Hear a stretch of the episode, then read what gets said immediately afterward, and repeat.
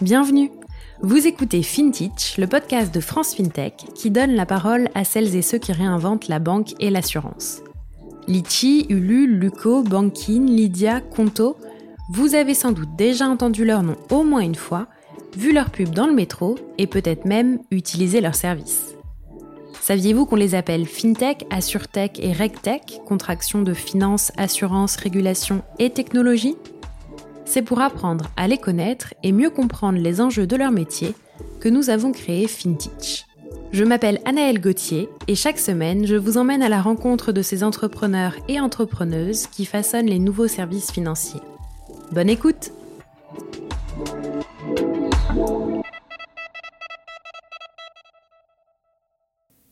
Vous êtes-vous déjà senti perdu face à votre contrat d'assurance?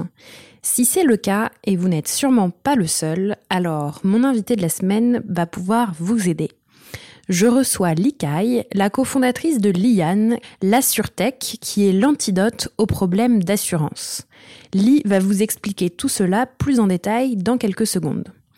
Un petit mot d'abord, ce nouvel épisode est soutenu par Plateforme 58, l'incubateur de la banque postale spécialisée en fintech et en assuretech. Plateforme 58, c'est avant tout un lieu d'innovation dédié aux startups early stage.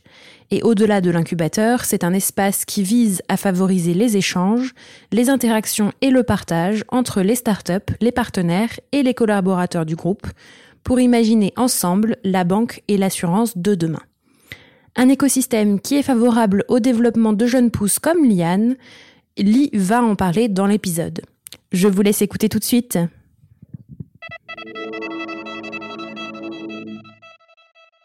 Bonjour Lee. Bonjour Annelle. Bienvenue sur FinTech. Merci pour l'invitation.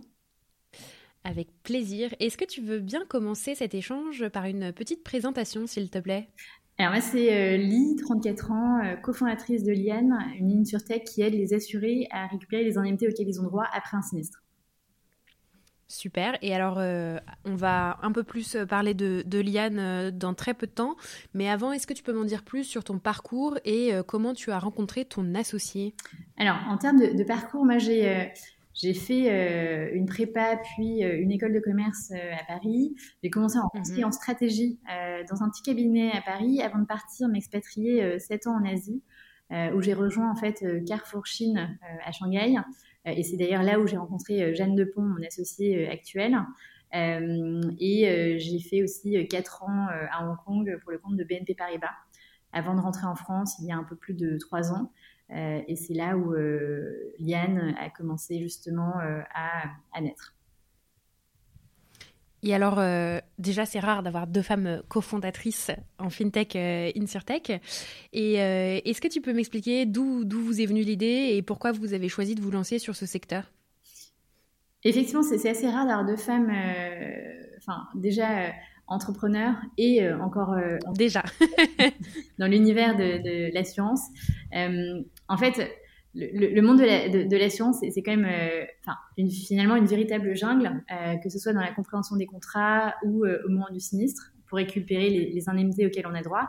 Et chez Liane, avec Jeanne, on a en fait à titre personnel toutes les deux eu plusieurs sinistres.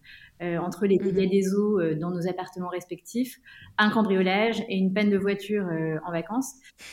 autant vous dire que les assureurs nous adorent. Et en fait, de ces expériences personnelles, euh, on s'est rendu compte en fait de, plusieurs choses. C'est que bah, on paye en fait chaque année euh, plusieurs assurances en espérant ne mhm. jamais en avoir besoin. Par contre, euh, le jour où il vous arrive quelque chose, un, vous ne savez jamais si vous êtes couvert ou pas, et parfois bah, c'est la mauvaise surprise parce que vous n'avez jamais lu les 60 pages de conditions générales de vos contrats, qui sont aussi écrits dans un langage juridique que peu maîtrisent finalement. Et ensuite, euh, quand il s'agit de récupérer euh, vos indemnités, euh, c'est malheureusement parfois le début d'un long parcours du combattant où vous êtes complètement perdu. et malheureusement, bah, on a remarqué que beaucoup abandonnaient et n'allaient pas au bout de la démarche. Et c'est ces raisons qui ont fait qu'on a voulu développer Liane et on a voulu justement développer des services pour défendre les consommateurs et rééquilibrer les rapports de force entre assureurs et assurés. Super, super mission. Et vous en êtes où aujourd'hui? Quel a été le parcours depuis, depuis je dirais, la, jeunesse, quoi, depuis l'idée? Alors, on a pas mal fait évoluer Liane, en fait, pour te raconter un petit peu l'histoire. donc, avec Jeanne, nous, on se connaît depuis presque huit ans déjà. Euh, et en fait, euh, crise de la trentaine, de, la trentaine on a voulu se lancer dans l'entrepreneuriat après quelques années en, corporate. Et le, service initial de Liane, c'était un outil de diagnostic qui permettait aux, particuliers d'agréger l'ensemble de leurs contrats d'assurance et d'avoir une vision en temps réel des lacunes et des doublons. parce on était parti du constat qu'on était tous multi-assurés et que finalement, euh, peu euh, maîtrisaient euh, le, contenu de leur contrat. Et donc, on s'est dit, en développant cet outil-là, on va pouvoir apporter de la transparence. Donc, on a lancé ça en février 2021. Et pour pouvoir lancer ça, en fait, on, a énormément travaillé avec Jeanne. elle, elle, en fait, elle, a vraiment littéralement analyser et structurer euh, plus de 80% euh, des euh, contrats d'assurance du marché du particulier. c'est un énorme travail qui a été fait en fait sur les mois précédents. Et moi, j'avais appris à coder au wagon pour pouvoir justement développer cette, cette plateforme rapidement parce qu'on n'avait pas de fonds initial et on voulait au départ. Et donc, développer une première version pour pouvoir tester le produit rapidement et avoir nos premiers metrics. et donc, ça, c'était le premier service qui a été lancé en février 2021. Euh, on a eu euh, la chance d'avoir pas mal de traction et euh, dès le début énormément de retombées prêts sur cet outil-là, ce qui nous a permis rapidement d'échanger avec des centaines d'utilisateurs et de clients.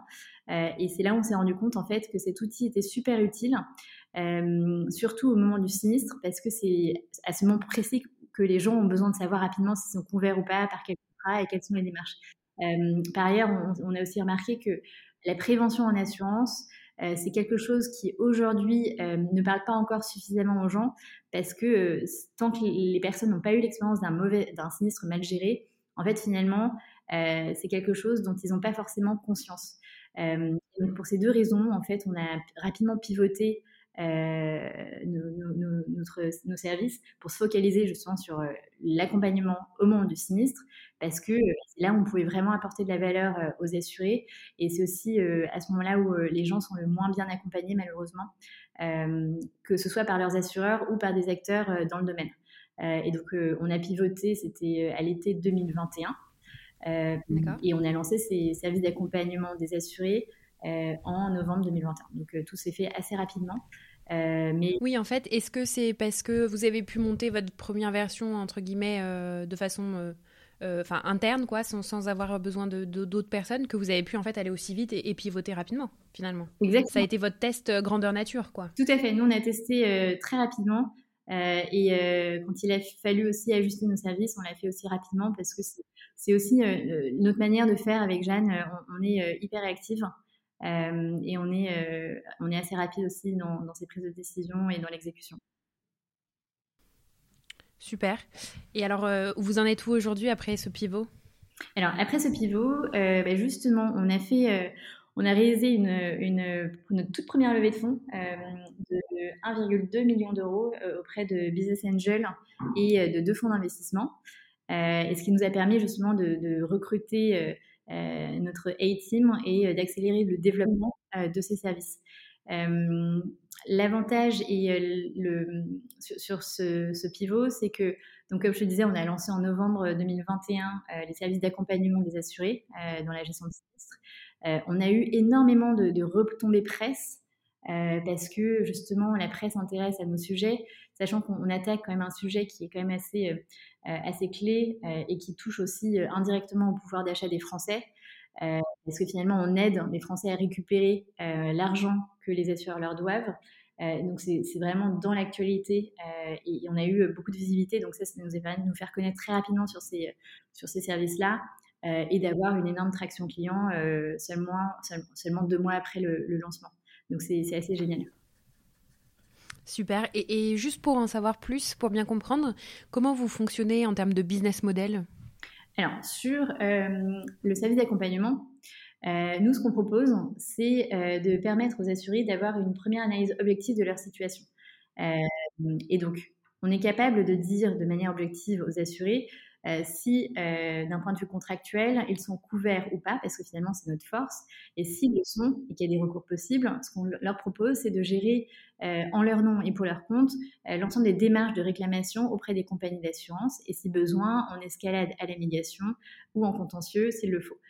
Euh, et pour ça, euh, en termes de modèle de rémunération, nous, on se rémunère euh, au résultat. on prend 15% de commission sur les indemnités qu'on récupère, plus des frais de dossier à hauteur de 49 euros. Par contre, si le poste analyse, on estime que la personne, que le refus de, de l'assureur est justifié et qu'il n'y a pas de recours possible, donne des réponses rapides à l'assuré et effectivement, ça, leur permet d'avoir des réponses rapides et claires et surtout d'être apaisé, de pouvoir tourner euh, la page. Euh, parce qu'aujourd'hui, ce qu'on remarque, c'est que euh, les assurés sont frustrés de ne pas avoir des réponses rapides de la part des, assureurs. Et deux, aujourd'hui, il y a quand même une relation de méfiance entre les assurés et les assureurs qui font qu'un nom en provenance d'une compagnie d'assurance fait que bah, l'assuré, lui, en fait, est frustré parce qu'il a payé pendant des années en pensant être couvert. Là, il apprend qu'il ne l'est pas, donc il a forcément euh, euh, une, certaine méfiance, il est énervé, donc il va escalader jusqu'au bout. Et donc nous, l'avantage de notre positionnement, c'est qu'on est un peu tiers de confiance et on apaise justement les, les relations assureurs-assurés de par notre positionnement, parce qu'un nom qui vient de Yann, comme on n'est pas assureur, au final, ça passe quand même beaucoup mieux euh, du côté mmh. assuré. Et du coup, j'imagine quand même que pour les assureurs, c'est aussi intéressant puisque ça leur permet euh, justement d'avoir une relation plus fluide avec leurs assurés. Je ne sais pas comment vous vous positionnez par rapport à eux aujourd'hui, si vous avez des relations avec les assureurs.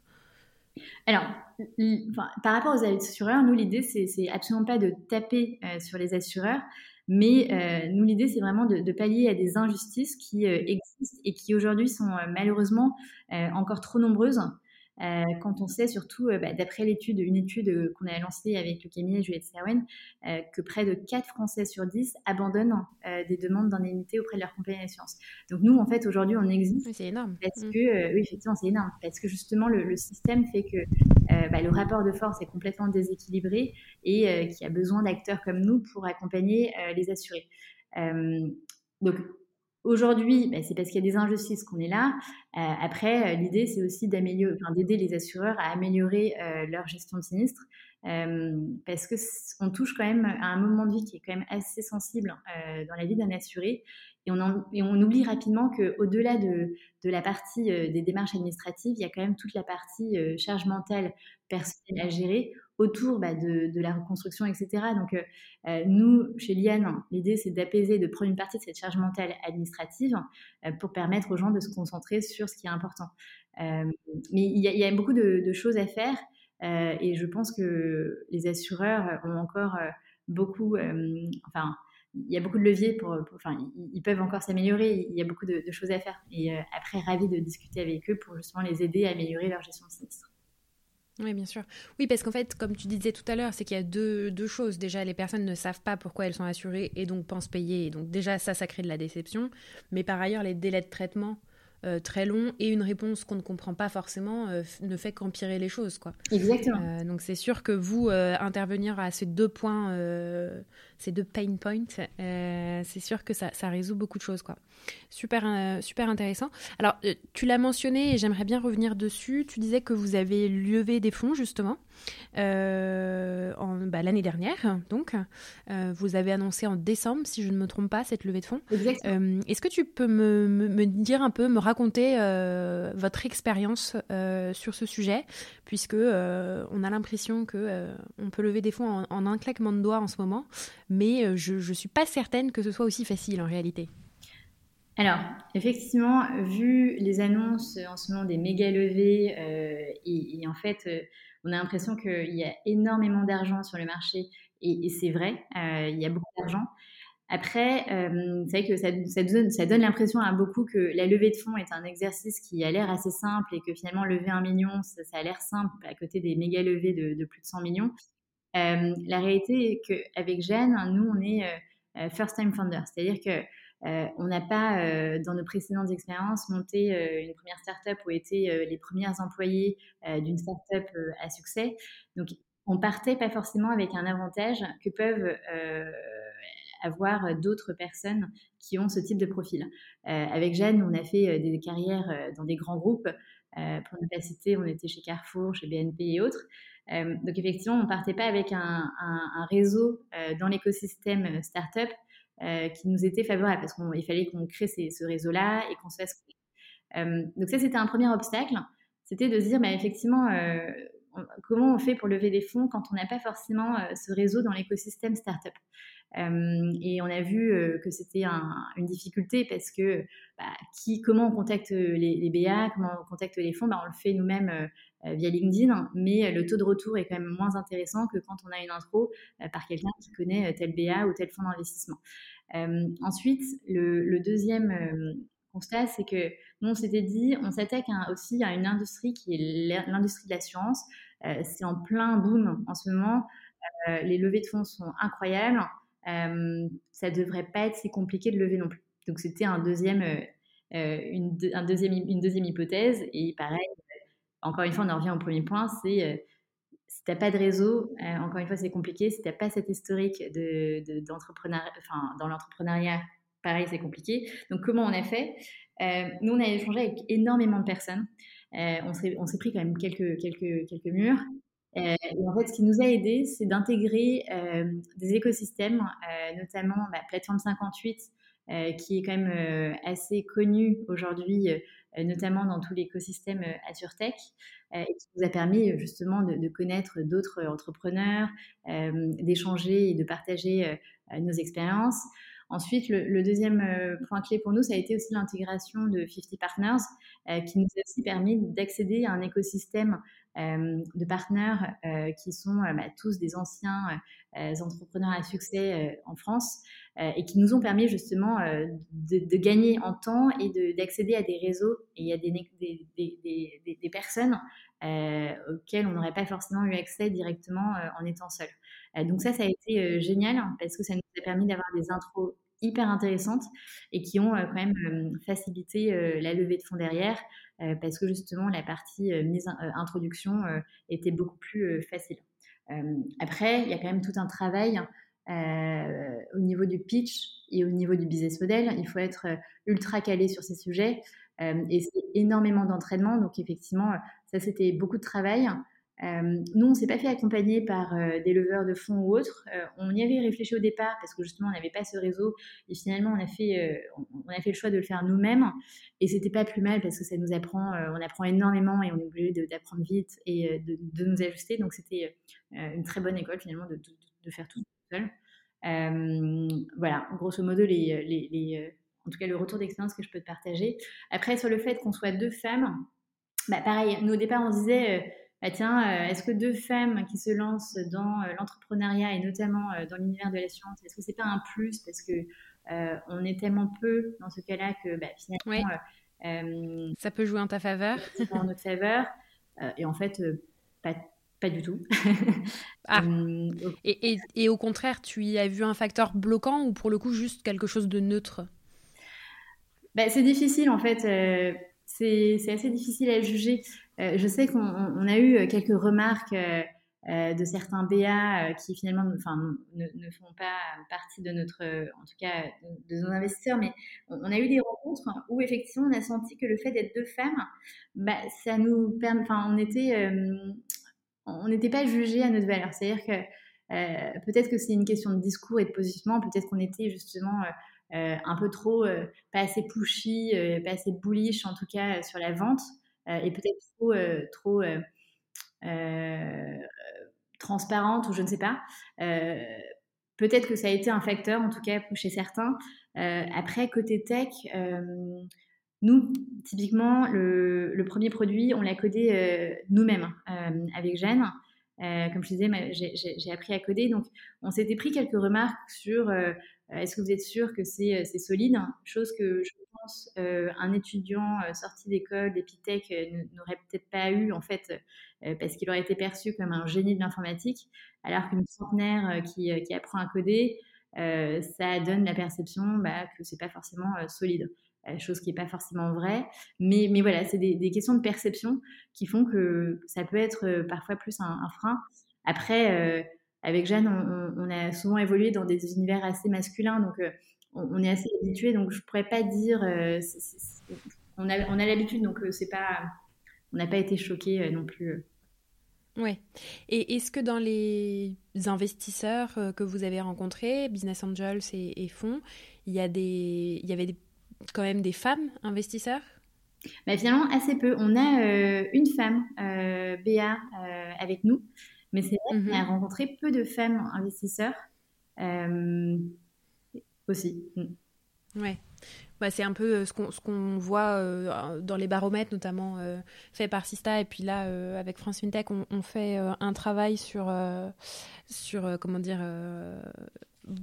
voir un peu la présence des femmes entrepreneurs dans l'écosystème, mais aussi en, investissement. Et c'est vrai que bah, on, voit qu'il y a une forte disparité, disons.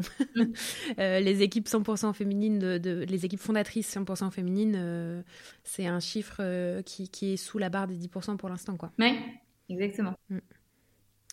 Mm. super. Et alors, maintenant que vous avez fait tout ça, que vous avez réussi à lever des fonds et que vous avez commencé à recruter, c'est quoi vos, objectifs pour 2022 et à plus long terme, quelle est votre vision, votre, mission?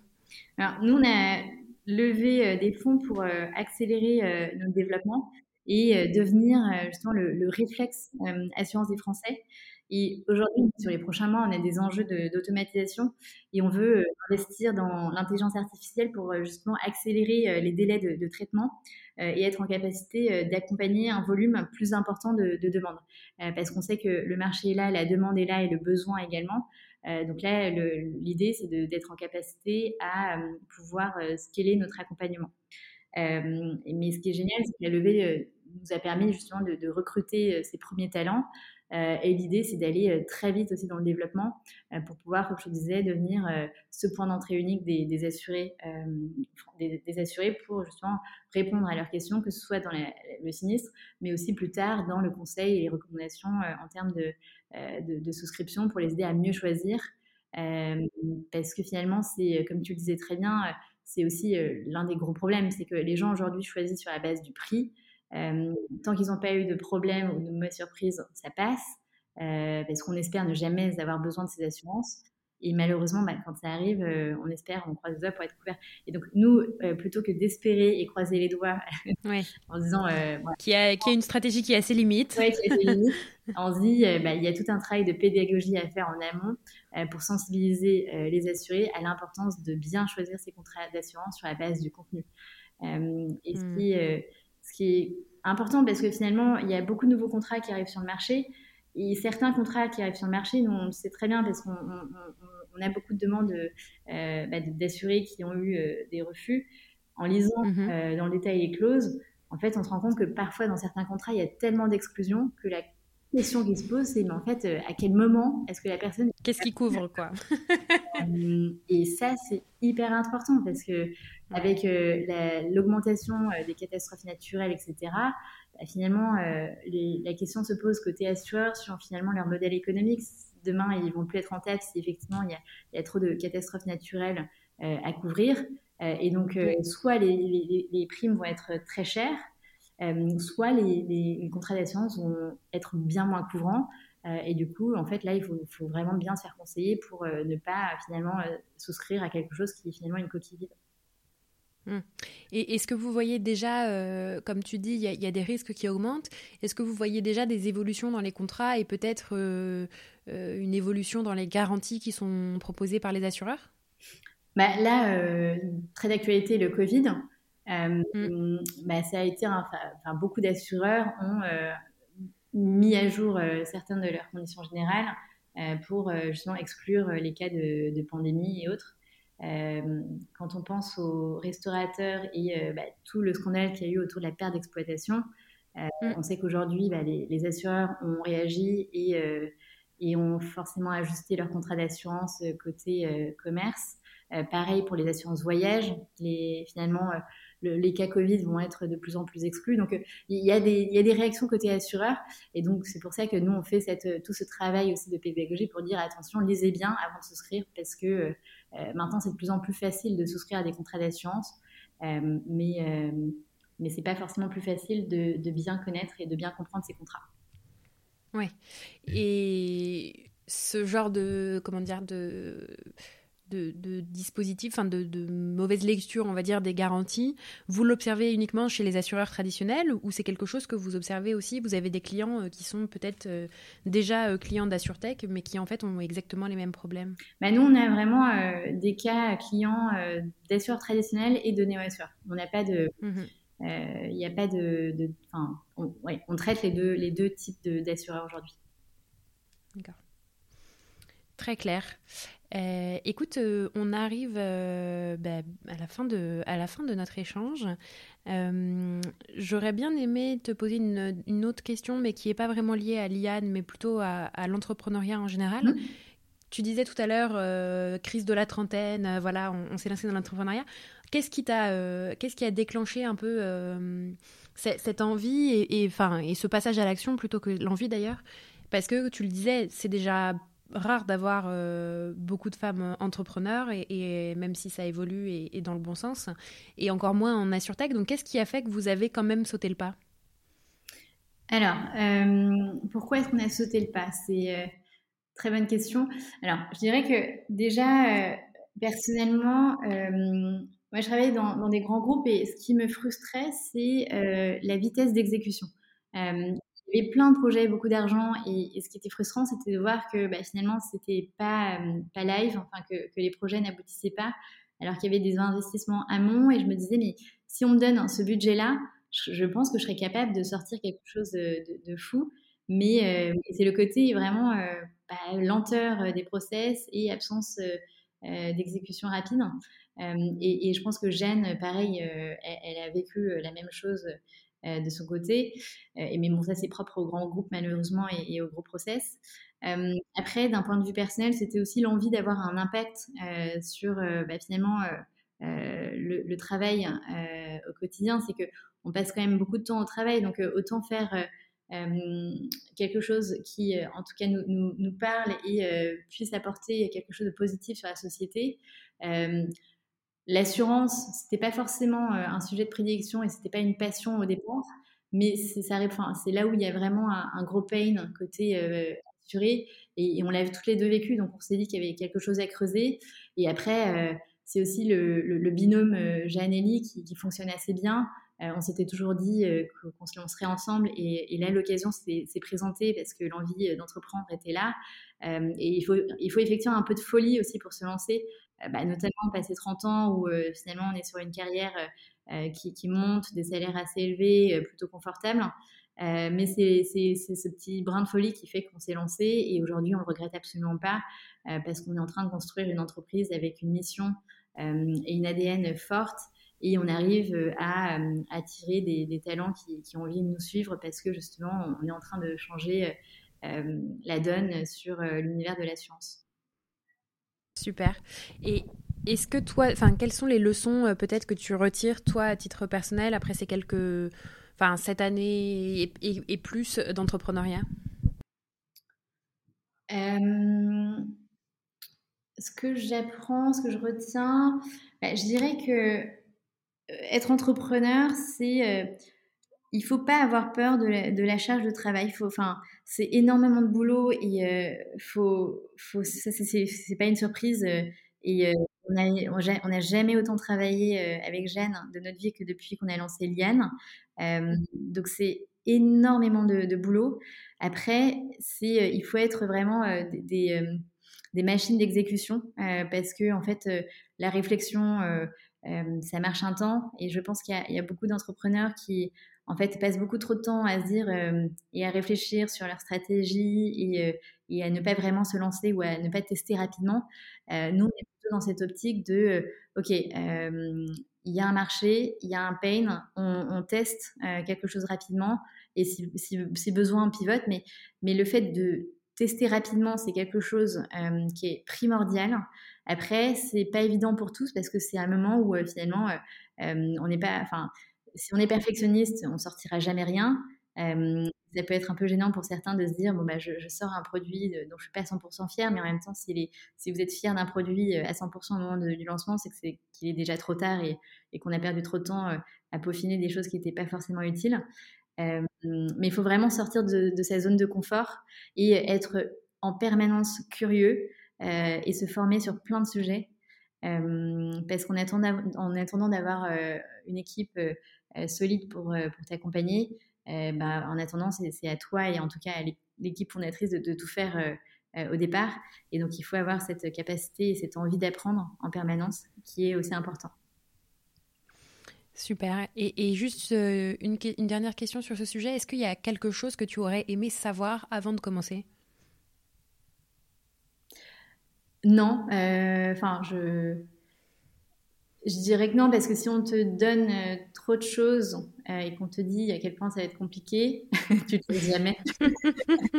Mais euh, non, parce qu'il faut aussi un brin d'optimisme et, et, une certaine naïveté de dire que tu vas quand même réussir à, à dépoussiérer une industrie, que tu, en tout cas, tu vas contribuer à mm. dépoussiérer ou à apporter de la transparence sur une industrie.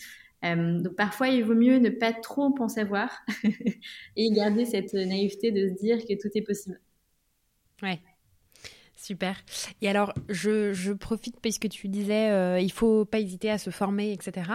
Euh, Est-ce que tu as des ressources à recommander euh, à nos auditeurs auditrices, que ce soit pour se, ouais, pour se former ou s'informer en tout cas euh, Podcast, newsletter, euh, tout ce que tu veux? Bah, dans les podcasts, effectivement, je trouve qu'il y a un truc qui est assez cool, c'est d'écouter les podcasts des, des entrepreneurs pardon, qui partagent leur, leur expérience parce que effectivement, ce qu'on voit sur les réseaux en général, bah, c'est plutôt euh, bah, les belles histoires, euh, euh, les, belles réussites, etc. Quand on écoute les podcasts, on, touche un peu plus à la vie personnelle et, et finalement à la vraie, enfin, à la vraie expérience d'un entrepreneur et c'est beaucoup plus intéressant, je trouve, parce que les gens se confient beaucoup plus sur des versions podcast que sur des, interviews. donc ça, c'est clairement hyper utile. après, moi, je m'étais formée au code parce que j'ai toujours été intriguée par ce monde-là et toujours été assez frustrée de ne pas savoir coder et pas avoir justement cette compétence tech et finalement, ça, c'est un truc qui m'a énormément apporté parce qu'aujourd'hui, bah, ça me permet de, comprendre le langage des techs, de les challenger et de comprendre en fait pourquoi, quand ils disent que c'est compliqué, c'est compliqué, pourquoi, quand ils disent que c'est compliqué, en fait, non, c'est facile. Donc, tu peux vraiment les challenger. Donc, ça, en termes de culture G, c'est génial, même si derrière, tu continues pas à coder. Jeanne, elle, elle s'est formée dans les métiers d'assurance. Aujourd'hui, c'est hyper utile euh, parce que bah, on, travaille au quotidien euh, avec des, juristes qui sont diplômés en droit des assurances, etc. Euh, donc en tant que dirigeant d'entreprise, il faut comprendre en tout cas un minimum tous les métiers qui, qui t'aident derrière à, développer ton, entreprise. Mmh. Super. Et alors ma dernière question, est-ce que tu as une entrepreneur ou un entrepreneur une entrepreneuse d'ailleurs, bref, peu importe, euh, de la fintech euh, ou une fintech qui t'inspire particulièrement Enfin, fintech, assurtech évidemment, au sens large.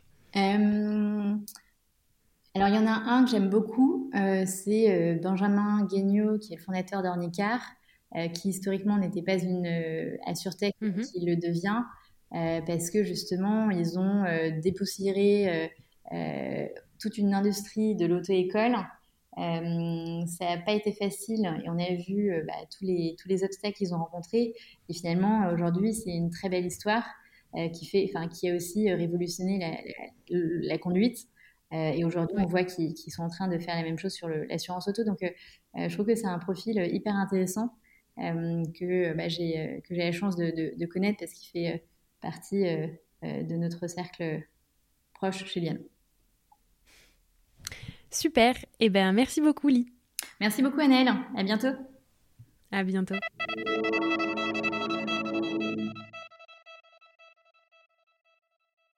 Vous êtes arrivé au bout de l'épisode de FinTech de cette semaine. Merci pour votre écoute. Si l'épisode vous a plu, n'hésitez pas à le partager avec une ou deux personnes de votre connaissance et éventuellement à nous laisser un commentaire et une note sur les App Store. Merci beaucoup. À la semaine prochaine.